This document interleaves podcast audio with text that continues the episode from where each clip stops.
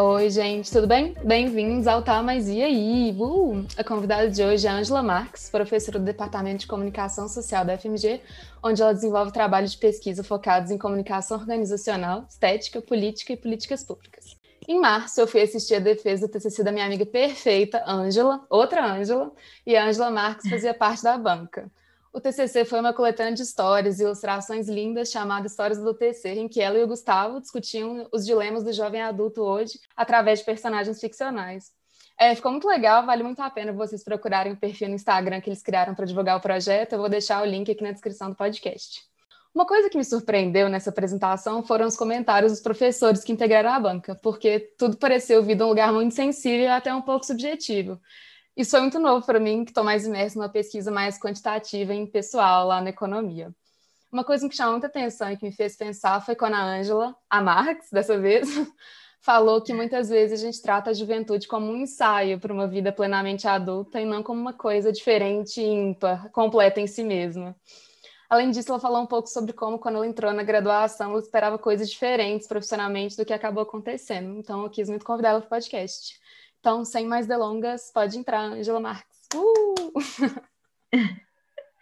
Muito obrigada, Beatriz. Obrigada pelo convite, pela oportunidade de falar um pouco aqui, né, da minha trajetória, das minhas escolhas e também das dificuldades, né, enfrentadas nesse percurso. É, eu vou começar um pouco com com a minha história com a UFMG, né? Então eu decidi fazer o vestibular para física, porque no segundo grau me disseram que eu era muito boa em matemática e eu dava aula particular para os meus amigos, né? E gostava muito da disciplina de física. Então, vamos lá, vamos fazer o vestibular. e aí eu entrei, uh -huh, eu entrei na UFMG no curso de física é, eu até separei umas fotografias aqui para te mostrar, se você quiser que eu compartilhe, a gente vai olhando essas imagens que talvez é, fica bom para você, mas não, assim, as pessoas não vão ouvir, mas é bom que é, é um fio condutor, né? Ah, mas que legal, que ideia boa. É, porque também é um fio condutor, e eu tinha feito isso, é, esse PowerPoint, quando eu fui dar uma palestra, porque eu tinha completado 20 anos de UFMG, né? A minha entrada é, em 1997, em 2007, ó, 2017, é, completava aí uma trajetória, né? Legal. Então essa é uma foto, é uma foto que eu fiz da entrada do ISEX, é, assim bem feliz, bem animada com o início aí da minha trajetória no curso de física. Mas ao cabo de um ano é, assistindo aula, enfim, vendo que talvez aquele ali não seria o meu lugar. Esse é um primeiro ponto de virada, porque havia uma grande expectativa minha, dos meus pais, dos meus amigos, que esse seria um curso, inclusive um curso de futuro, porque haviam poucas mulheres nesse curso e havia um campo de trabalho em expansão. Entendi. Então, uma grande expectativa minha, de familiares, de amigos, e eu virei para os meus pais e falei assim: olha, gente, não vai dar certo. E é uma sensação, assim, muito é, difícil de definir, porque eu entrava no prédio e, e, a partir do momento que eu entrava no prédio, eu já sentia que não ia ser ali. Então, é, isso não, não era uma justificativa para os meus pais. Eu tinha que persistir, é, porque nem assim, tipo assim, você arrepia, não, mas isso daí não é uma justificativa. porque para os pais da gente, é claro, a gente é muito novo, a gente ainda não sabe o que quer, mas é, havia uma uma forte né, inclinação para que essa atividade fosse alguma coisa que me desse é, dinheiro no futuro, né? Enfim, conversando muito depois de um ano, é, eu troquei, é, mas antes eu tive que passar pelo curso pré-vestibular de novo, porque as provas específicas, né, eu tinha que saber bastante coisa da área de humanas, que é, não era o meu foco naquele momento, eu não tinha estudado nada de história e geografia, a gente fazia provas abertas no vestibular, tinha que escrever né, questões dissertativas, então lá vai eu para o cursinho, eu fiz cursinho no Pitágoras, é, eu tive muita chance, é, muita sorte também, né? Porque a minha família é, decidiu me apoiar e pagar um curso pré-vestibular de novo, porque eu fiz o segundo grau em escola pública, é, o que não, não é muito usual, né? A grande parte das pessoas entra na universidade e não tem a chance de, de fazer uma troca como essa, né? Vai engolindo ali as dificuldades até conseguir um diploma naquilo que não necessariamente é aquilo que realiza a pessoa, né? Mas aí, veja, em 1997, deixa eu ver se aparece, veja lá, minha turma de graduação, olha a felicidade das pessoas. eu sou essa aqui no meio, ó, de blusa cinza, com os meus colegas de graduação em comunicação. Essa era uma festa que a gente é, fez na Fafiche. E, ao contrário da sensação que eu tinha ao pisar no ISEX, quando eu pisava na Fafiche, eu falava, puxa vida, é aqui. Agora, vai explicar isso, né? É um sentimento. Mas é claro que nem todo curso é perfeito. Quem acha que a gente troca de curso e vai encontrar as mil maravilhas no segundo curso também se engana. É, todo curso tem suas coisas boas, mas também tem as suas dificuldades, né? Então, não, o curso como um todo, ele foi muito bom, mas também teve as partes difíceis, né? A gente não nasce sabendo o que quer, é, é muito tentativa e erro, muito tentativa e erro. A gente confia no que as pessoas dizem para nós, então, quando eu fiz física, eu confiei nos meus professores de segundo grau, que me disseram que eu era boa, que eu era muito inteligente, que não sei o quê. A gente, a gente confia muito na opinião alheia, porque a gente ainda não se conhece tão bem, né? Sim. E no curso de comunicação eu pude me conhecer melhor, né? Graças, então, a, a um clima, né? É, muito amistoso, de muita proximidade, colegas muito bacanas, né, entre os quais tenho amigos até hoje. E aí, é, com o passar do tempo, eu fui percebendo que talvez, né, eu tivesse acertado dessa vez, né, que talvez a comunicação fosse de fato um lugar interessante. Isso aí são fotos do, do curso de fotografia que a gente tem uma disciplina, né, que a gente produz imagens. E aí são Olha que legal. meus amigos mais é, são os meus amigos mais próximos. Todas essas imagens, Beatriz, fui eu que fiz. Então, assim, é, ou com pedindo alguém para tirar, mas com equipamento meu, né? É, eu que revelei essas fotos. É, então, assim, são recordações muito boas.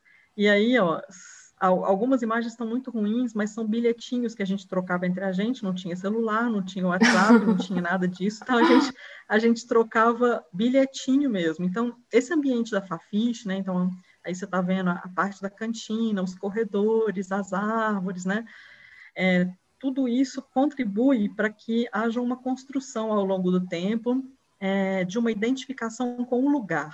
Então, para mim, o lugar é muito importante, né? O, o, lugar com o qual a gente se identifica e no qual a gente se constrói. Ele tem uma força, né? Muito, é, muito pungente sobre nós, né? Então, aqui mais alguns bilhetinhos, ó. Deixa eu te perguntar eu uma guardo... coisa, Angela. Ah, é, claro, você falou nisso de a gente não Tipo assim, é difícil você saber o que você quer fazer porque a gente não se conhece, mas eu queria te perguntar qual a sua opinião sobre vocação. Você acha que a gente tem vocação para algumas coisas, não para outras, uma predisposição maior ou um destino, assim por dizer? Qual é a sua opinião sobre isso?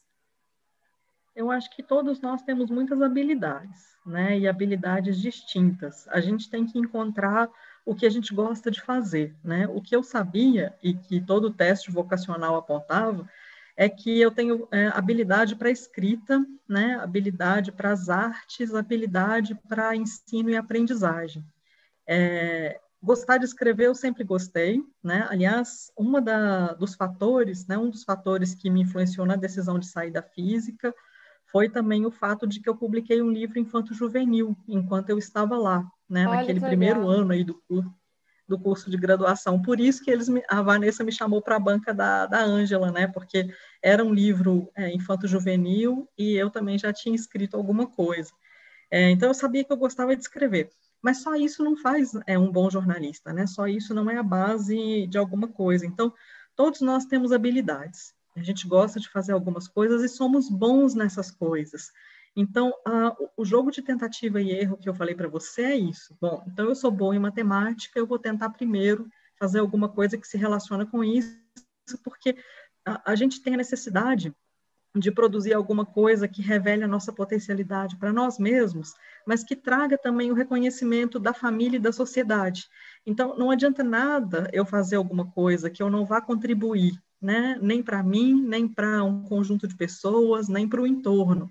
Então, todas as vezes que a gente encontra alguma coisa que a gente é bom, é, nós nos sentimos fortalecidos, porque é algo que nos realiza, mas também realiza uma série de coisas em torno da gente. Pessoas são ajudadas, elas ficam felizes e isso nos fortalece, né? Quando a gente teima em fazer alguma coisa que não é, desenvolve a habilidade que a gente tem, é, isso gera descrença, desespero, é, angústia, aflição. Então, é importante, assim, quando as pessoas dizem faça o que você gosta, não necessariamente é o que você gosta, porque as nossas profissões, a profissão que a gente vai fazer, que vai ganhar dinheiro, que vai sustentar a nossa vida, não necessariamente é uma coisa que você gosta demais, nossa, eu amo isso.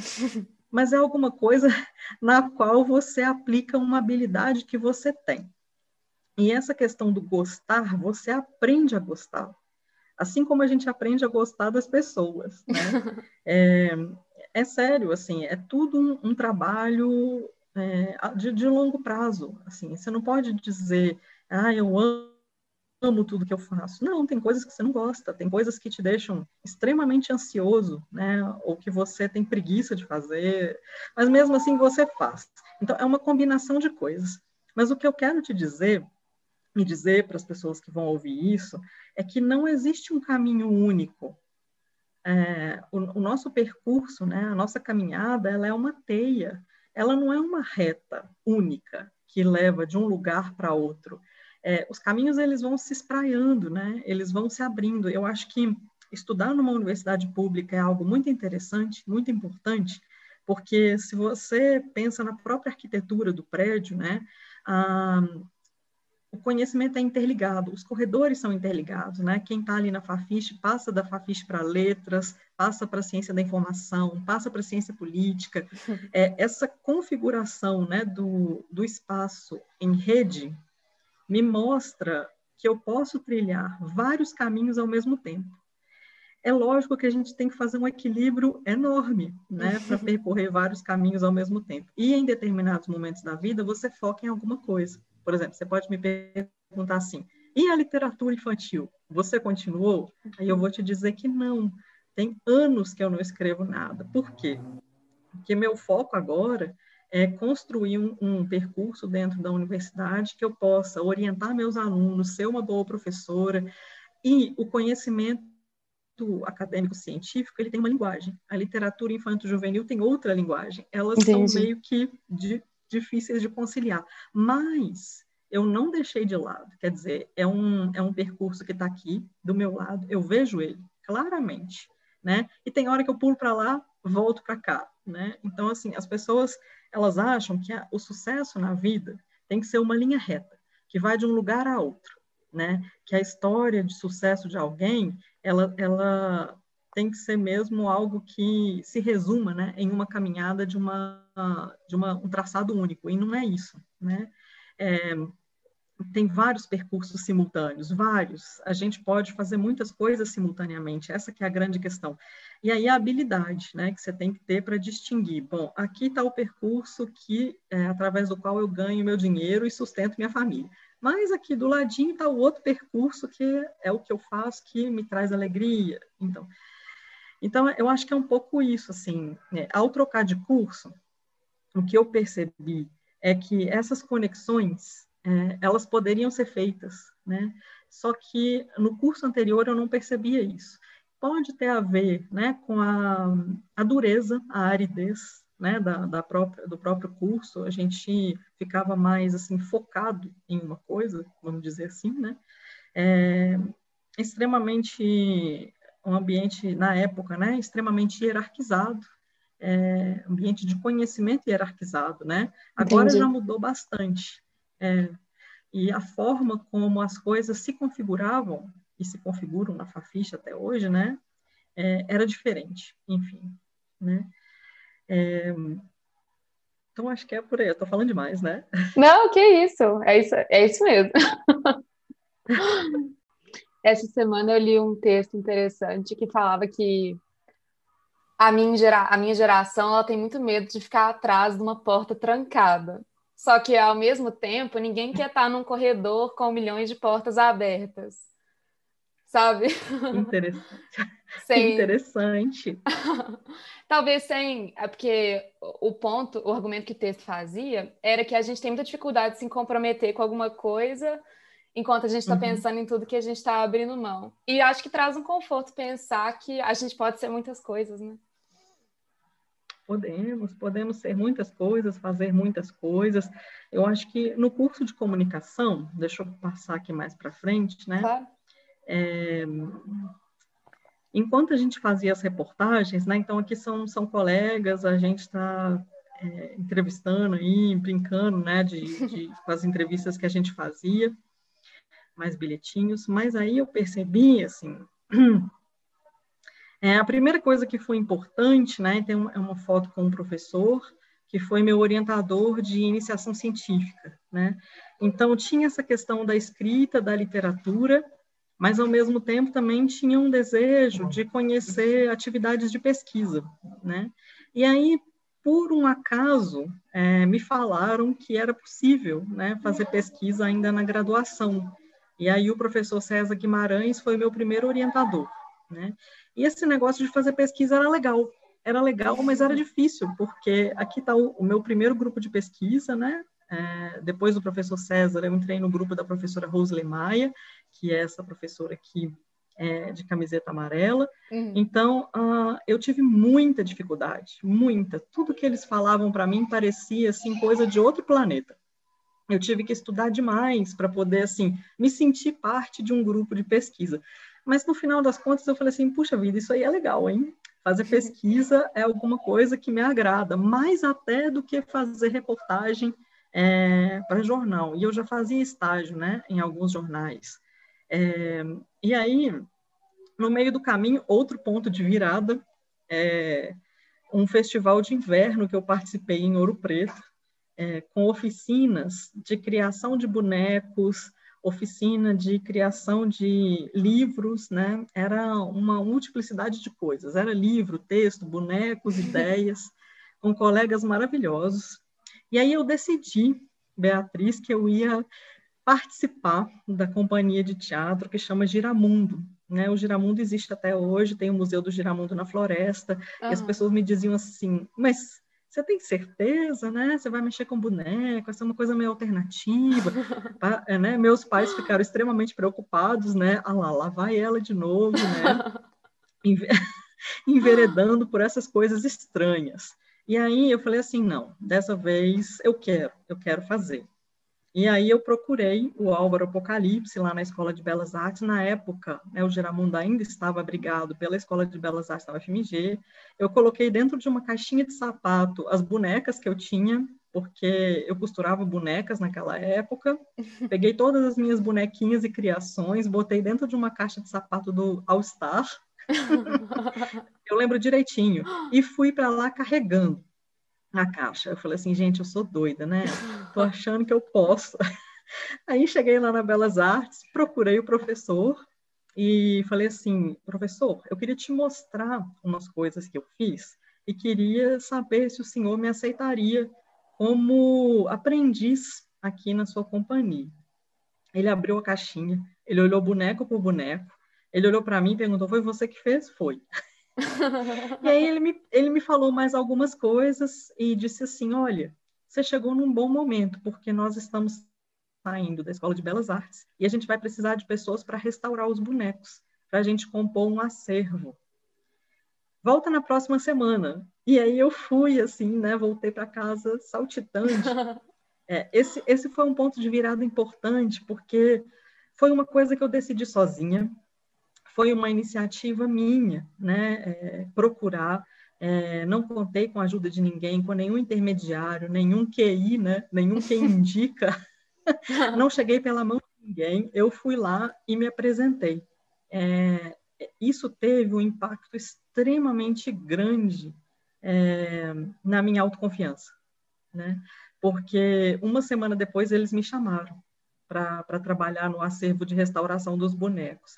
Então eu passei, eu acho que foram oito meses na companhia, aprendi coisas incríveis, né? Tem essa foto minha aí embaixo, isso foi em 1998, é, com o, é, o Carnaval dos Animais, que são esses bonecos, e aprendi coisa, muita coisa, muita coisa com eles, assim. Sou muito grata, né, por esse tempo que eu passei com eles.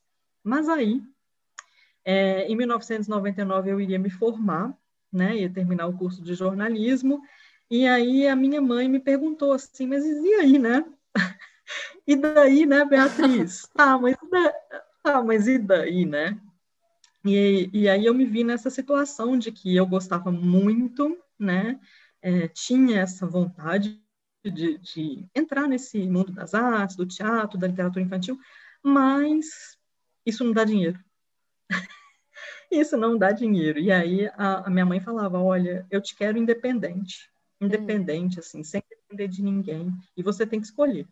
E aí eu voltei para o grupo de pesquisa, e lá me disseram que ia ter uh, o concurso para o mestrado, né? Então, que era uma continuação da graduação, e enquanto todos os meus colegas fizeram concursos, né, para trabalhar na área de jornalismo, eu permaneci é, estudando, né? E aí eu fiz o mestrado. Acho que eu tenho uma, uma foto aqui. Bom, essa aqui é a foto da minha formatura. a gente arranjou essas perucas estranhas, mas foi muito legal.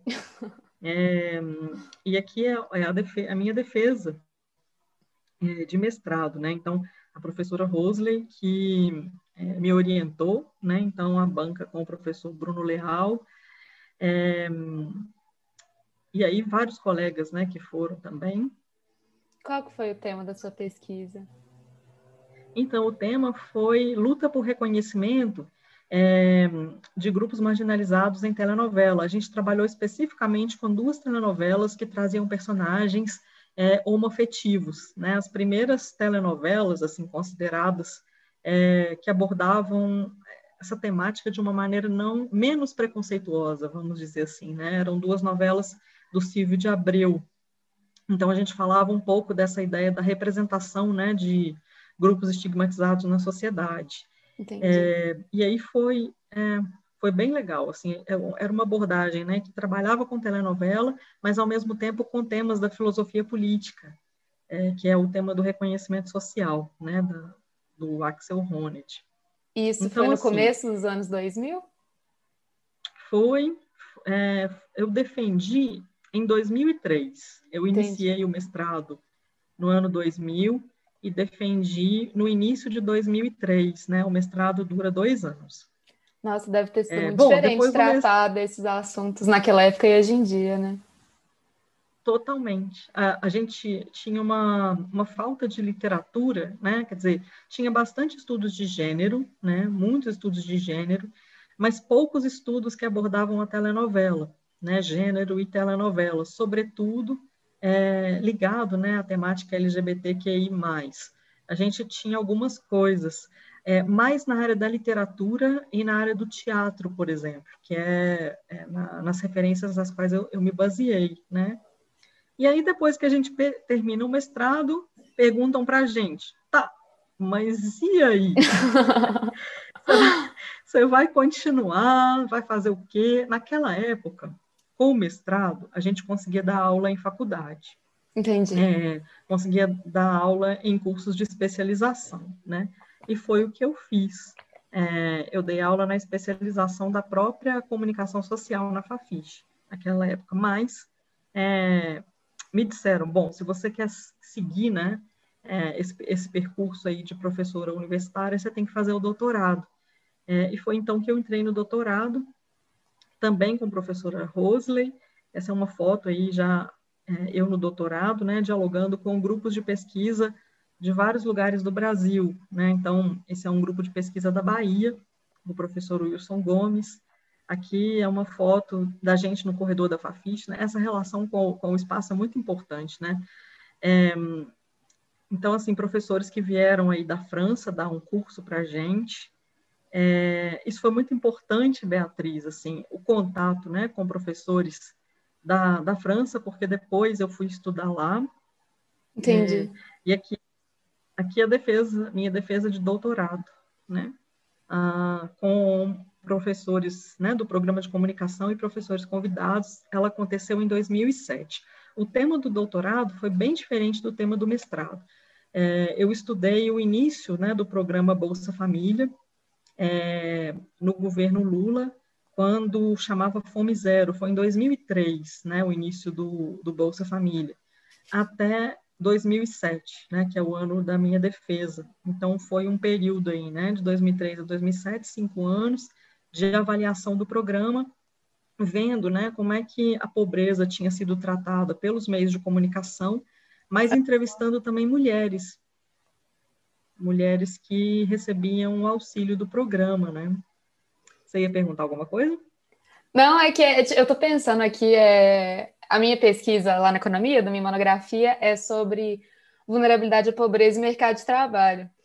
Aí eu só estou pensando como é diferente o jeito que a gente aborda os mesmos assuntos, né? Tipo assim, dá para se olhar por vários, com várias óticas diferentes, né? Tipo, a minha é bem mais quantitativa, assim, olhando os fatores associados, esse tipo de coisa, eu acho muito interessante ouvir esse lado também. Acho que a gente é. escuta pouco, fica meio na só olhando a nossa própria área. Pelo menos eu, o que eu, eu sinto que eu faço. Nada, assim, é, é a gente nós temos ali, assim, a gente sempre tem, né, um, um, espaço que nos oferece um terreno seguro de investigação, né? Então a gente tem ali o nosso orientador, a nossa literatura e a gente tem ali um, um chão seguro para pisar, né? Então, por exemplo, é, não quer dizer que ah, quando a gente faz uma pesquisa, essa pesquisa não, não fique é, em vários pontos aberta, né? Uhum. Ah, na, na minha tese, a gente estava observando um pouco, né? Como é que a mídia tratava o programa de uma maneira extremamente preconceituosa, né? Até hoje é, é, é, olhado muito como um benefício que torna as pessoas dependentes, né? E como é que as próprias mulheres falavam sobre o quão importante isso era na vida delas. Então, eu tinha de um lado é o material da mídia, né? Imagens, textos, não, uma série de coisas é, eu gravava né, o Fantástico e o Jornal Nacional e eu levava para conversar com elas. Eu levava as matérias, eu levava uma televisão, pensa que você vê, uma televisão, um DVD, é, e eu levava para os CRAS, né, para poder mostrar para elas e ouvir a opinião delas, né.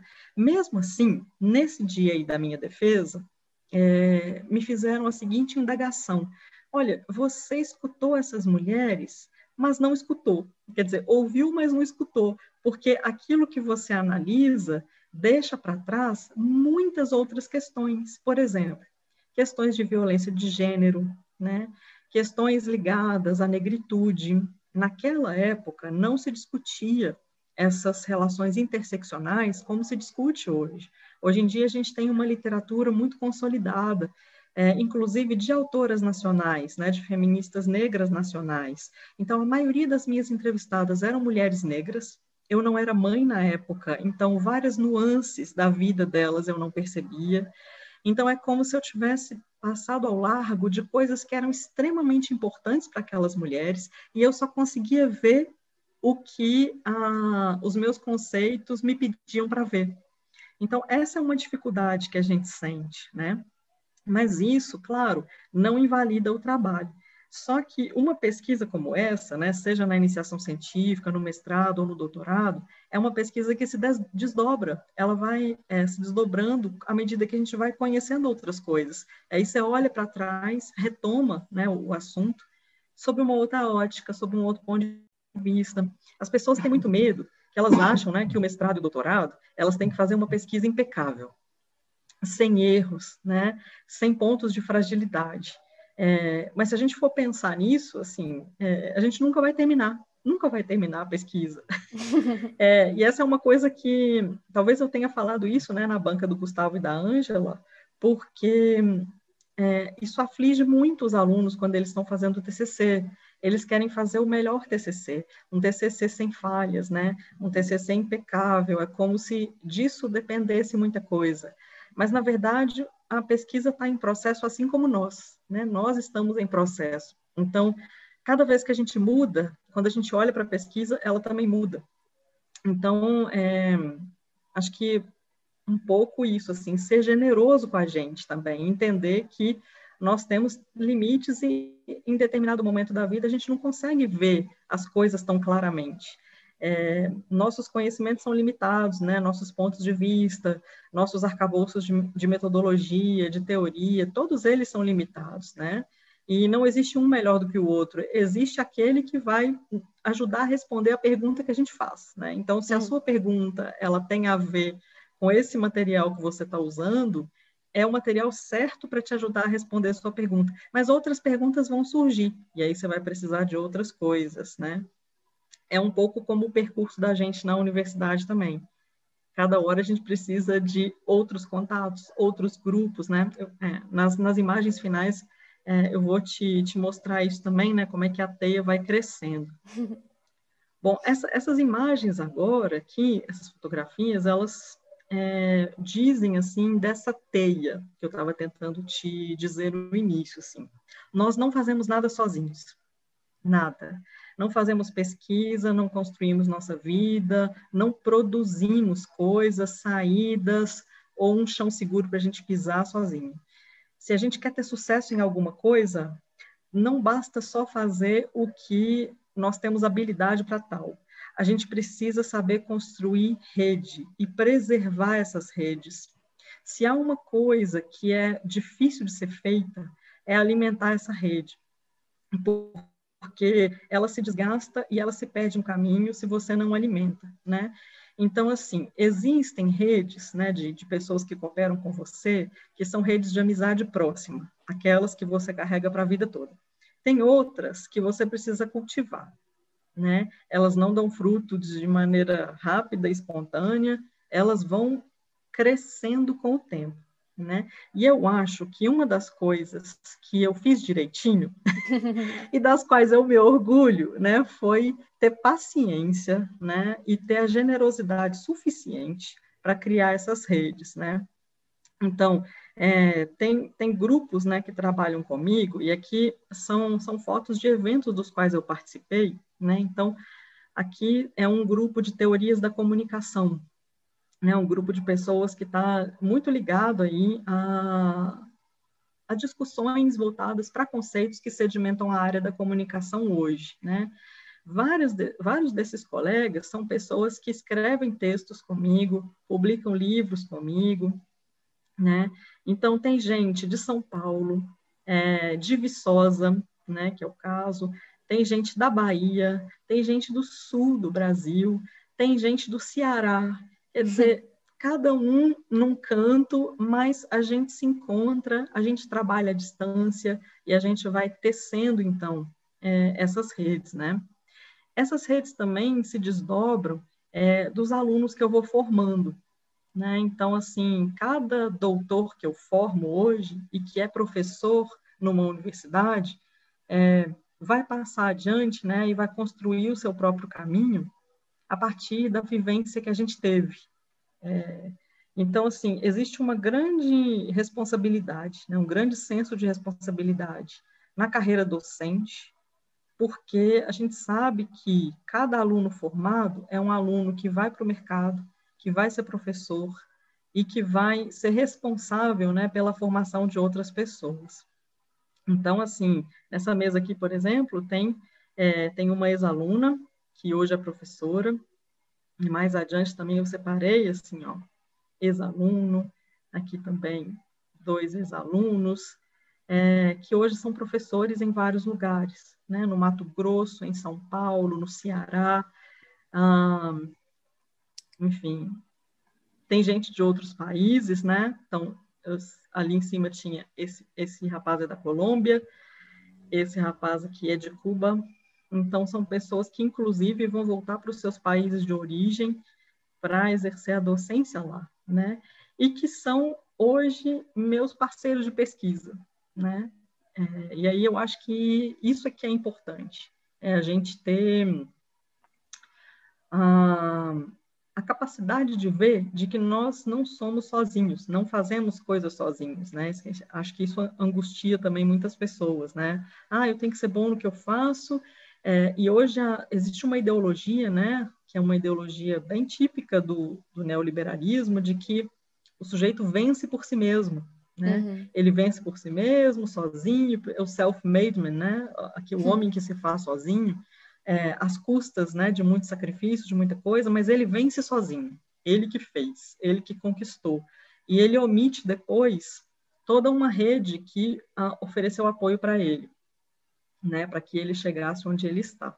Uhum. E eu acho, eu acho que é isso, assim, a gente colocar no horizonte que a melhor e mais importante coisa dessa caminhada são essas teias, não, e aí quando a pessoa não dá conta, também a culpa é só dela, né? Dentro dessa ideologia você... que a gente tem hoje. É isso. Você é responsável pelo seu próprio sucesso ou pelo seu fracasso.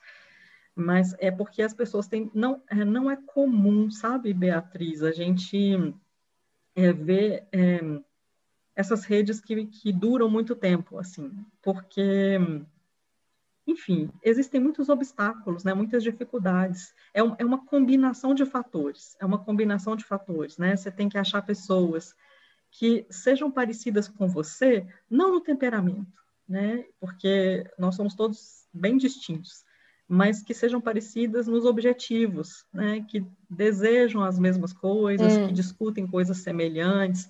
E aí você produzir, né? Ter tempo e ter abertura para produzir aquilo que você dizia, né, do desespero que dá de você estar no corredor com várias portas abertas. É, é isso, é, é, não temer, assim, o, quem vai vir dessa porta, o que vai sair dessa porta. Uhum. A grande questão é como você entrelaça todas elas. Né? Eu, eu fui abrindo, e eu faço isso o tempo todo, muito, abro muitas portas e chamo muitas pessoas ao mesmo tempo. Tem vezes que é enlouquecedor, tem vezes que eu quero sumir. Mas, ao mesmo tempo, é, eu acho que é um pouco isso, assim, o que eu tenho feito ao longo dos últimos anos, é tentar conciliar tudo que chega, respeitando, assim, né, respeitando o que vem, mas, ao mesmo tempo, tentando produzir alguma coisa em comum. Entendi. Isso foi uma coisa que me encantou também, acho que na apresentação do Gustavo da Ângela, que eu acho que você e os outros professores da banca reforçaram muito a amizade deles. Eu achei isso tão interessante, tipo, acho que foi inusitado, para mim eu achei muito bonito. a parceria, assim, de trabalho, né? Exatamente. Eu gosto sempre de ressaltar né, que um, uma das coisas mais importantes, né, que a gente, é claro, o conhecimento é muito importante, né, o, que, o conhecimento que a gente adquire na universidade, na graduação, mas, mas o mais importante é você perceber que daqui por diante, né, seus colegas também vão sair da universidade e vocês vão trabalhar lá fora e um vai precisar do outro. Assim, um vai, um tem que estar junto com o outro, porque é, existe rivalidade, né? Claro, ela sempre vai existir. A gente geralmente vai estar fazendo os mesmos concursos, tentando vaga de emprego, mas que isso não inviabilize a cooperação né, e a proximidade, porque isso vale para todos os âmbitos, todos os âmbitos, assim, né? Uma das coisas mais importantes que eu acho é isso, que o trabalho é coletivo, ele tem que ser coletivo, né, para que a gente possa justamente preencher aquelas lacunas que as nossas habilidades não preenchem. Uhum. É, é aquilo que eu te falei no início, assim, nenhum curso é perfeito. As pessoas ficam desesperadas quando elas entram na universidade falam assim: nossa, isso aqui não é nada do que eu queria, não, que curso chato, que aula chata, que professor chato, mas que coisa xoxa, né? Não era nada disso que eu queria. É, mas nenhum curso vai ser. Nenhum curso vai ser. Quando eu troquei de física para comunicação, eu não achava a comunicação a quinta maravilha do, universo, né?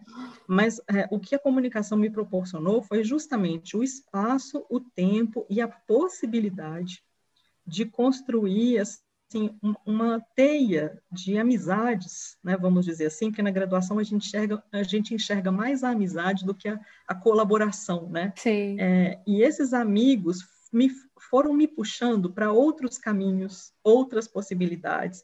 Quando você falou aí dos pontos de virada, os pontos de virada eram mais ou menos assim.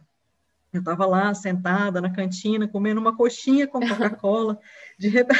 de repente chega um grupo de amigos e falam assim: Ô Ângela, nós estamos querendo ir para o Festival de Inverno em Ouro Preto.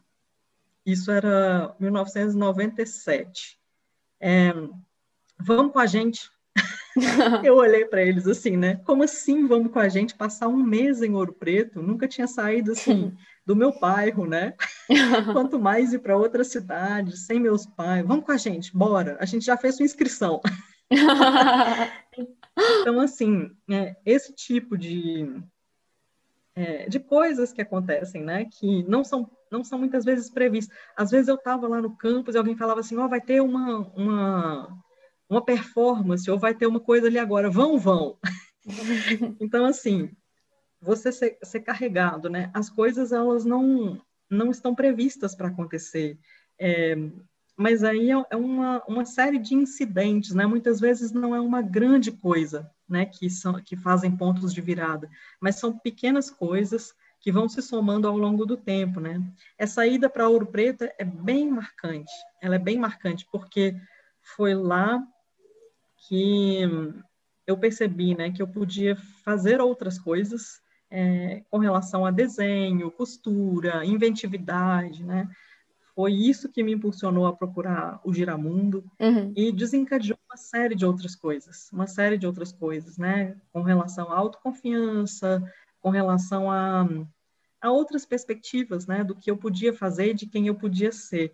Então, é, o fato de que a gente está cercado de gente legal, tem que ser muito valorizado. Não, é sério, é sério, assim, porque essas pessoas são elas que vão produzindo, né, na gente, é, uma, uma série de mudanças em cadeia.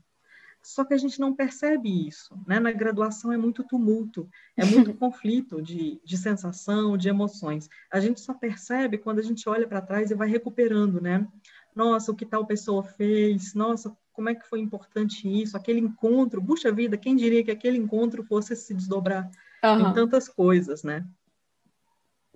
Ah, que legal. Parece que o espaço e as pessoas te nutriram muito mesmo. O jeito que você fala, né, da Fafiche, das pessoas, que interessante. Demais da conta. É, é o oposto, assim, né? Eu comecei falando com você de uma sensação que eu tinha, né? De uma sensação e essa sensação é, ela ela é concreta ela é concreta para quem experimenta mas não para quem não não passa por isso junto com a gente né? É totalmente diferente você entrar em um espaço e se sentir oprimido né? E você adoecer dentro daquele espaço e você entrar em um outro espaço que ele te nutre né? Que que ele te impulsiona. Ele te impulsiona porque as pessoas que circulam ali é, é de uma variedade e às vezes também é uma sintonia com você, né? É, é impressionante como que a, a possibilidade, a, todas as possibilidades que eu tive, né, para fazer essas viradas, essas, essas guinadas, né, elas têm a ver com encontros. Elas têm a ver com encontros, encontros com pessoas específicas em espaços ali, né, da, no, pelos quais a gente passa, mas também por oportunidades. Acho, existem lugares que você sente que vai ter mais oportunidades de fazer coisas do que outros, né? É, existem espaços em que as oportunidades são restritas, elas são restritas porque há uma hierarquia, porque há uma limitação, porque há uma, uma baixa circulação das pessoas pelo lugar. É, quanto mais você. Por isso que o que a pandemia faz com a gente a pandemia ela mata essa possibilidade do encontro e, portanto, ela mata a possibilidade do fluxo na nossa vida, uhum. né? Ela, você estando restrito em um lugar, esse lugar ou ele te consome ou ele te fratura. Uhum. Quanto mais, quanto mais você passa, né, por outros lugares, né? Quanto mais você e, e, e passar não significa que você vai permanecer. Talvez esse seja um outro medo das pessoas. Ah, eu vou passar por aqui, não, mas todo mundo diz que eu tenho que ficar aqui, né? Sim. Eu tenho que ficar. É, mas é não, o medo da atrás da porta trancada. Exatamente, de ficar ali, né? É, não necessariamente você tem que ficar restrito. Você pode ir e voltar, né? Quantas vezes quiser. É, isso atrasa, mas o que, que é o tempo, né? Se você me perguntar assim, bom, você atrasou sua vida, né? Você fez uma faculdade, não deu certo, teve que refazer, perdeu mais um ano no cursinho. E aí? E aí que eu sou professora hoje, né? Eu sou professora e tenho uma, uma, uma profissão, claro que foi é, conquistada, né? Tem uma trajetória para chegar até aqui, isso não vem de mão beijada, mas é, é, tá aí, tá aí o resultado, né? Demora um pouquinho, mas chega, né? Assim, não, não tem que ficar sofrendo muito. E o aprendizado, né? E o aprendizado que isso traz fora, né? Todas as pessoas que eu conheci nesse percurso. Com certeza. Que legal. Então, para terminar, o tempo passou rápido. eu queria que você desse uma dica para alguém que está, talvez, no último ano da faculdade, ou uma dica que você gostaria de ter recebido quando você estava nessa fase também. É, eu acho que, que eu até recebi a dica, assim, né? Ah, é? é? experimentar tudo. É experimentar tudo, assim, né? Estando na universidade, experimentar tudo que a universidade oferece, né? Se você tem a oportunidade, né, de cursar disciplinas em outros lugares, né? Fazer eletivas, conhecer outros cursos, estar com outros alunos, pensar diferente com os outros, né? Aproveitar essas formações transversais que a universidade oferece, né? Eu vejo alunos que estudam em faculdade privada, é, que fazem ali curso de jornalismo, relações públicas, né, publicidade, e que não tiveram essa convivência que a gente tem com pessoas né, de filosofia, sociologia, economia, é, enfim, de todos os campos do saber. É, é aproveitar o que a universidade oferece, é pensar que as pessoas que caminham com você não são só adversários, são também parceiros, é, tudo depende de como a gente olha para as pessoas e do tipo de relação que a gente tece com elas, né? Se você quer encontrar adversários, certamente você vai olhar para os outros eles serão seus adversários. Mas se você quiser convidar as pessoas para trabalhar junto, elas virão. Elas virão. E assim, basta ter mesmo, né, a sensibilidade para nutrir essa rede, né? Que seja uma rede que é, acompanhe é, é, com os afetos, mas também com as coisas que são semelhantes, né? É, é identificar. A gente, a gente talvez não perceba isso, né, quando acontece, mas é, pensar nas pessoas que vão acompanhar a gente, estar com elas, não deixar que elas desapareçam assim, né? E, e ao mesmo tempo estar atento, estar atento para as possibilidades. Muitas vezes é, a gente é chamado para fazer alguma coisa, mas por uma, um momento ou outro, por uma escolha ou outra, a gente acaba não fazendo. Mas certamente isso volta, né? Então, é, está aberto para as possibilidades, né? Não, não fechar as portas. É isso, não, não, fechar, não fechar as portas, mas também não se desesperar quando muitas se abrem ao mesmo tempo. É, por exemplo, eu acho que é, é, um pouco isso que eu carrego comigo. Assim, eu ainda não desisti de escrever literatura infantil.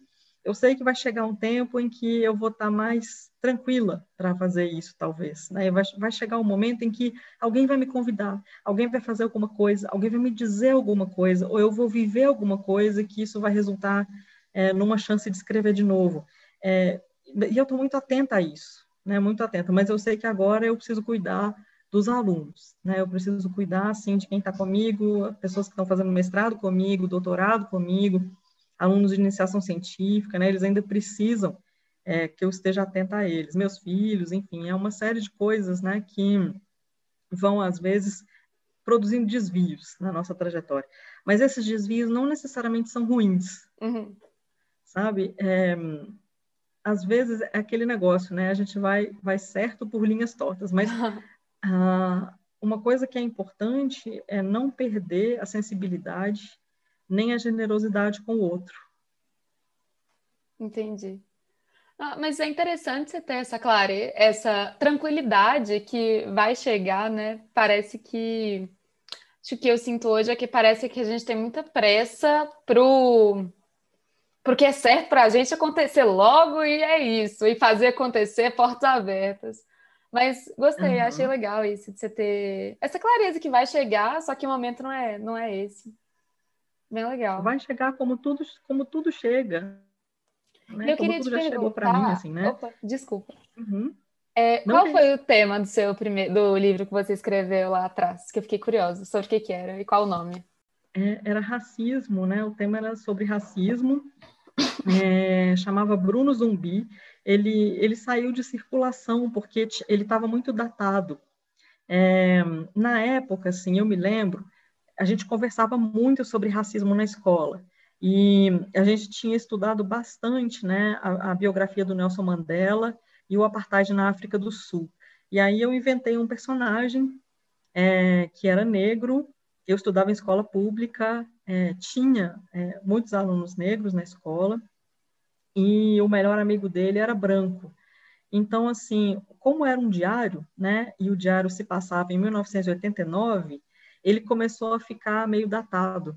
E aí ele saiu, ele saiu de, de circulação, justamente por isso, assim, porque hoje, inclusive, né, tinha coisas lá no diário que, por exemplo, né, o movimento negro já questiona, né, determinadas expressões, enfim. Mas a, a, ideia era falar um pouco sobre racismo, era, era falar um pouco sobre é, o sofrimento, né, a vulnerabilidade é, de, um, de um grupo de pessoas, especificamente né, de adolescentes e crianças negras, e o contexto escolar, né, como que o contexto escolar ele pode ser extremamente árduo né, é, para crianças negras.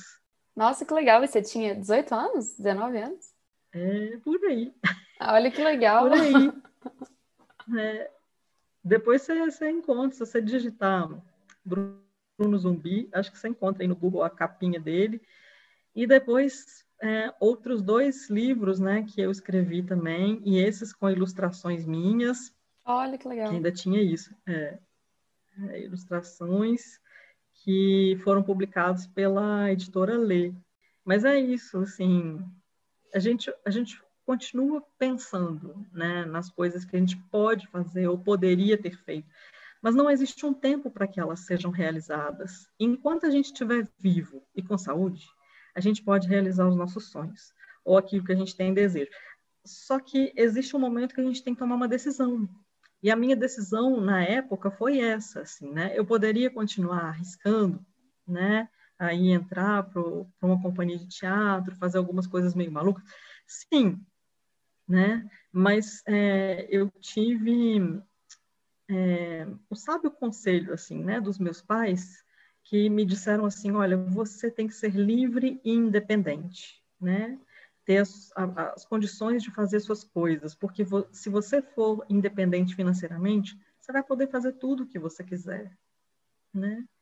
Ainda, meus pais ainda têm aquela, tinham, né, aquela mentalidade de que a mulher, né, ela, é, basta casar com o marido com condições, que tudo está assegurado famoso case-se com um marido rico. Puxa vida, não tem nada pior, né? Casamento não deve ser a tábua de salvação de ninguém. Casamento não deve ser o objetivo de ninguém, né? Muito pelo contrário, né? O casamento é extremamente complexo.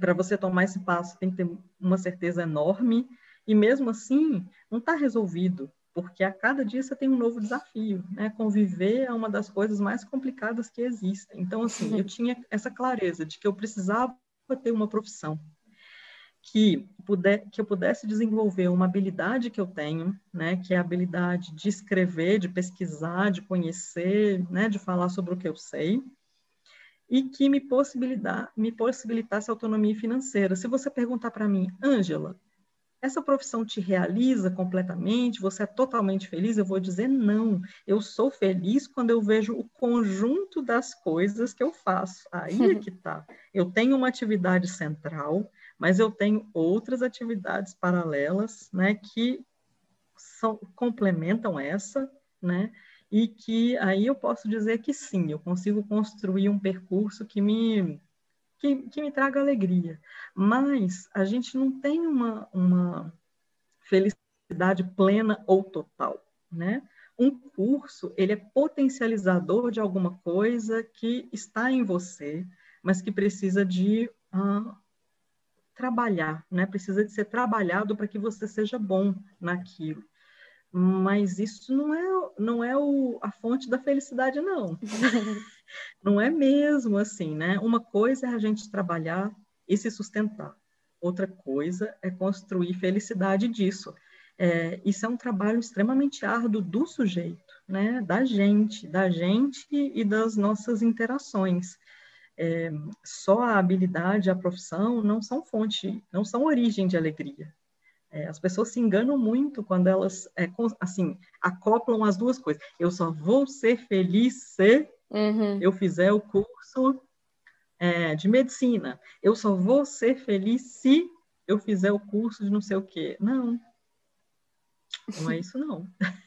Muito pelo contrário, esses cursos podem ser extremamente complexos, né, árduos e te trazer muita, muito desespero. É engraçado, o primeiro convidado, Rafael Ribeiro, ele é professor de economia na FMG também. Ele falou uma uhum. coisa que eu achei muito engraçada, que é ele escolhe ser feliz em N-1, e o menos um é o trabalho. Tipo assim, a prioridade é ele se realizar nas outras coisas na vida dele, né? No trabalho não coloca essa pressão, o que eu achei muito interessante. Tipo, acho que é exatamente isso, descom descomprime uma coisa que é um peso tão grande, né? Essa obrigação de se amar seu trabalho. É isso, assim, é, o trabalho ele não pode ser fonte assim de angústia, né? Pelo Sim. contrário, é, é justamente por isso que a gente tem que escolher alguma coisa que seja próximo de uma habilidade nossa, é, porque aí a gente não vai sofrer. Quer dizer, eu tenho uma habilidade para escrever, para fazer pesquisa, bom, então eu não vou sofrer na minha profissão mas o que realiza a gente é uma série de outras coisas, né? Porque nós não, não estamos fazendo só isso, a gente está fazendo uma série de coisas ao mesmo tempo. Todos nós é, estamos fazendo uma série de coisas ao mesmo tempo. Então, essas são é, é, é, uma, é uma equação, de fato, ele tem toda a razão. É uma equação com uma série de elementos. Uhum. Né? E, e, e, a maneira como a gente conjuga, né? o que para algumas pessoas pode trazer angústia, é justamente essa dificuldade de conciliar né, de conjugar, porque às vezes tem atividades que demandam demais, é, ou que trazem muitos problemas, enfim. Mas, mas isso depende muito da pessoa, é, é muito individual, né? Eu acho que é, o que você está fazendo é muito interessante, porque as trajetórias, é, elas são singulares, né? Mas mostra muito, assim, esse trabalho que a gente faz para escapar né, para escapar dessas armadilhas que tenderiam né, a, a, nos escravizar. A gente não pode ser escravo do trabalho ou escravo de nenhuma dessas atividades, mas elas têm que trabalhar a nosso favor, né, e em favor das pessoas que estão próximas de nós. Se eu trabalho demais, meus filhos sofrem. Se eu trabalho de menos, meus alunos sofrem. Então, como é que, como é que eu, vou, eu vou fazer para é, ser o meio termo, mas não adoecer no meio de tudo isso? Né? É, e aí é, é, não, é, não é só a, a, profissão, tem que ter uma, uma outra coisa que nos segura também de pé, né? Seja a espiritualidade, seja uma crença, é, seja a fé em alguma coisa, porque sem isso você não chega também muito longe, não. Uhum. Entendi. Então, eu acho que é isso. Muito obrigada pela presença. Tchau, pessoal. Obrigado. Espero que o que eu tenha falado possa ajudar vocês, né? Possa trazer alguma alguma luz, né? Fazer vocês refletirem um pouco. Obrigada pela escuta. Tchau, pessoal.